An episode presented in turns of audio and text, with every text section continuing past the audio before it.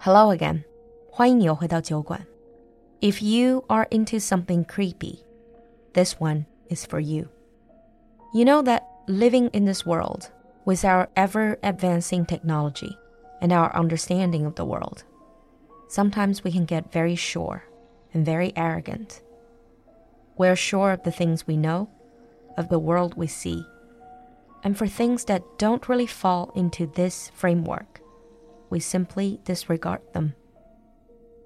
However, outside of our own human perception, there's a bigger world filled with the unexplained. So today, let me introduce a very special organization the SCP Foundation. SCP 基金会. To understand what kind of organization this is, the best way is to read their mission statement. SCP 基金会的使命宣言里是这样写的：Since the beginning of mankind, we huddled in caves and around small fires, fearful of the things we didn't understand. It was more than explaining why the sun came up. It was the mystery of enormous birds with heads of men and rocks that came to life. So we called them gods and demons begged them to spare us, and prayed for salvation. In time, their numbers dwindled and ours rose. The world began to make more sense when there were fewer things to fear, yet the unexplained can never truly go away.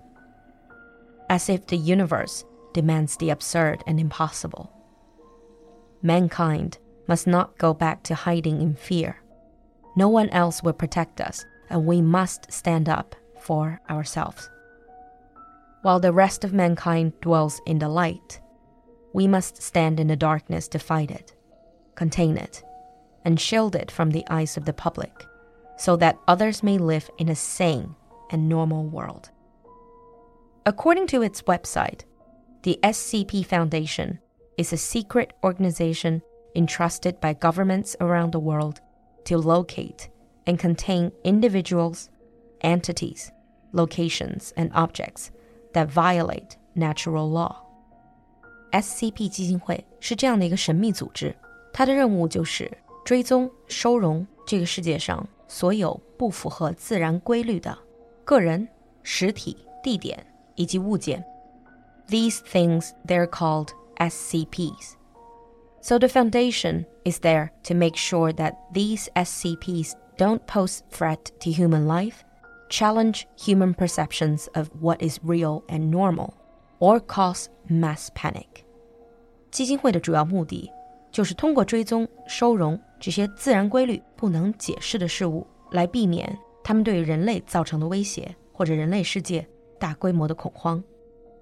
If you read their Wikipedia entry, you will see that the SCP Foundation is a fictional organization documented by the web-based collaborative fiction project。维基百科里说，SCP 基金会是一个虚构的组织，它最开始是基于 collaborative fiction project。A lot of writers will come together and write a collection of stories.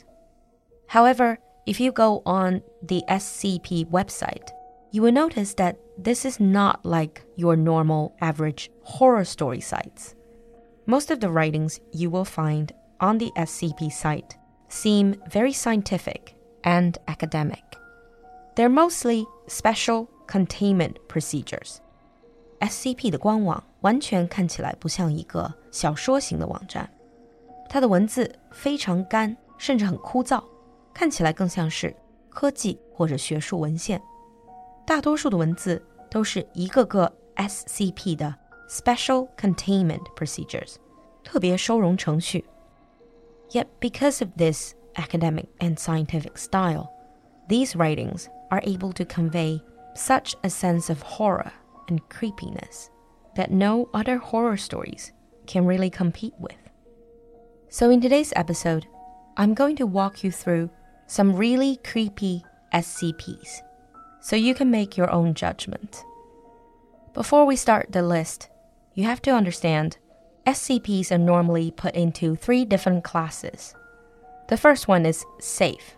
These SCPs are understood enough to be reliably contained. The second class is Euclid. These are SCPs that are either not understood enough to reliably contain or that behave in an unpredictable manner. And the third class is Keter. These are SCPs that either cannot be fully contained or that require overly complex and elaborate procedures to contain. Remember these classes. Now let's look at the list of creepy SCPs. SCP 049 Plague Doctor SCP 049瘟疫医生 Object Class Euclid SCP 049 is a humanoid entity, so it looks like a human, roughly 1.9 meters, and bears the appearance of a medieval plague doctor. 从外形上看起来像戴着鸟嘴面具的中世纪黑死病时期的瘟疫医生。The robe and the mask it appears to be wearing is actually part of its body.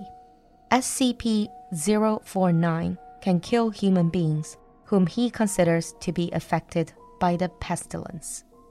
SCP 049会杀死他认为感染了瘟疫的人，and then operate on the dead body to make them come back to life again. However, these dead bodies that came back to life are more like the living dead without any brain functions, and they can be extremely aggressive if provoked or if directed by SCP 049. SCP 173, the sculpture. SCP 173, 雕像. Object Class Euclid. SCP 173 is an abstract looking sculpture constructed from concrete and rebar with traces of spray paint. It is animate and extremely hostile. However, as long as you keep your eyes on it, it doesn't move. But the moment you move your eyes away, or if you blink, it starts moving. Line of sight must not be broken at any time with SCP 173. Otherwise, it will kill anyone who's there by snapping the neck of the victim. SCP 439 Bone Hive SCP 439骨巢 Object Class Euclid SCP-439 is an insect of unknown origin, approximately 2.5 centimeters in length. It is relatively harmless, but when the insect enters the mouth of a sleeping human, it will travel down the trachea and take up residence in one of the victim's lungs. SCP-439 可以在人熟睡时进入人的体内，并寄生于肺部。SCP-439 will trigger the body to promote bone growth，会致使宿主的骨头快速增生。Since the production of new bone growth is so rapid, the procedure is also extremely painful for the victim, with new bone spurs occasionally piercing through the flesh. In a few days, the human body will mutate into an almost round bone hive for the insects and their offsprings. 不出几天，宿主的躯体就会变异成一个近似球形的骨巢，供这种昆虫以及它的后代寄居。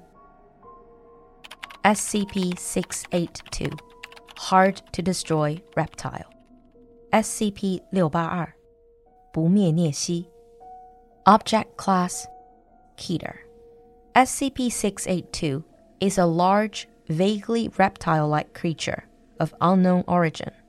It appears to be extremely intelligent and have a hatred of all life. It has always been observed to have extremely high strength, speed, and reflexes. Its physical body grows, decreases, and changes very quickly. Its extreme regenerative capabilities and resilience makes it pretty much indestructible. 不灭孽蜥拥有超凡的再生和恢复能力，基本无法被摧毁。For example, it has been seen moving and speaking, with its body 87% destroyed or rotted. SCP 169 Leviathan SCP 169利维坦 Object Class Keter SCP 169 is presumed to be a marine creature of enormous size, known as the Leviathan, by generations of sailors and oral history. SCP 169's body length is believed to be between 2,000 and 8,000 kilometers. The creature is thought to have existed since the Precambrian era. 普遍认为，利维坦是早在前寒武纪就存在于深海的巨大生物。Almost nothing is known about it.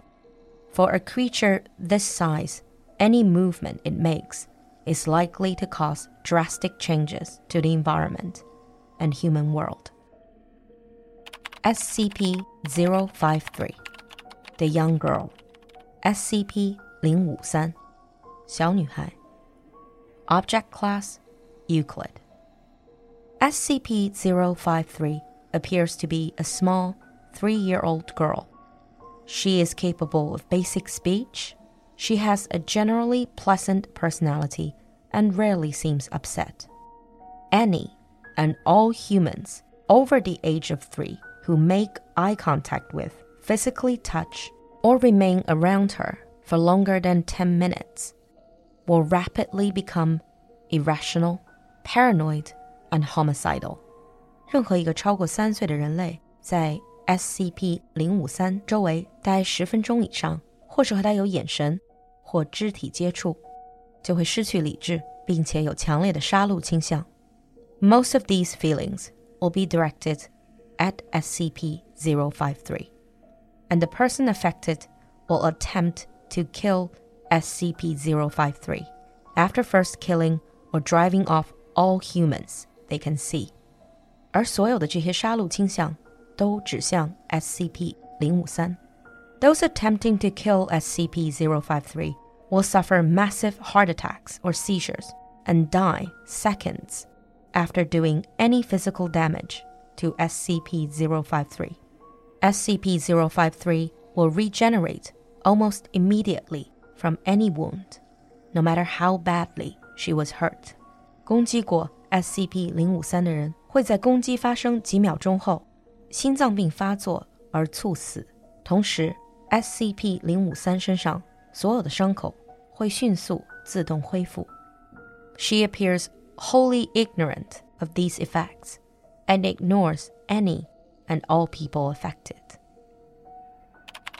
SCP 096 The Shy Guy SCP 零九六羞涩的人，Object Class Euclid. SCP 096 is a humanoid creature, approximately 2.38 meters in height. It has very little muscle and extremely long arms. In addition, it appears to be eerily pale with no body hair. Its jaw can open to four times the norm of an average human. It is normally extremely docile. However, when someone sees its face, whether it be directly, via video recording, or even a photograph, it will enter a stage of considerable emotional stress. It will cover its face with its hands and begin screaming, crying, and babbling incoherently. 一旦有人看到他的脸，羞涩的人就会进入极度狂躁和痛苦的状态。one to two minutes after that, SCP 096 will begin running to the person who saw its face and kill him or her. SCP 096 will then sit down for several minutes before becoming docile once again. So, this is today's list of some of the creepy SCPs. It would be very easy to say this is just fictional work it's a fictional organization. But maybe, just maybe, organizations like SCP Foundation do exist somewhere in the world, protecting us from all of these unexplained entities. That ends today's creepy tale of SCP Foundation. If you're interested in the unexplained, leave us a comment in the comment section. I'll see you next time. Meanwhile, don't look into the darkness. 听酒馆的音频节目还不过瘾，那就来围观露露的短视频吧。微信视频号“露露的英文小酒馆”，看百遍的酒馆老板娘给你说段子。每周还有两场视频号直播， 下周二的万圣节特别直播等你来，赶快关注起来吧！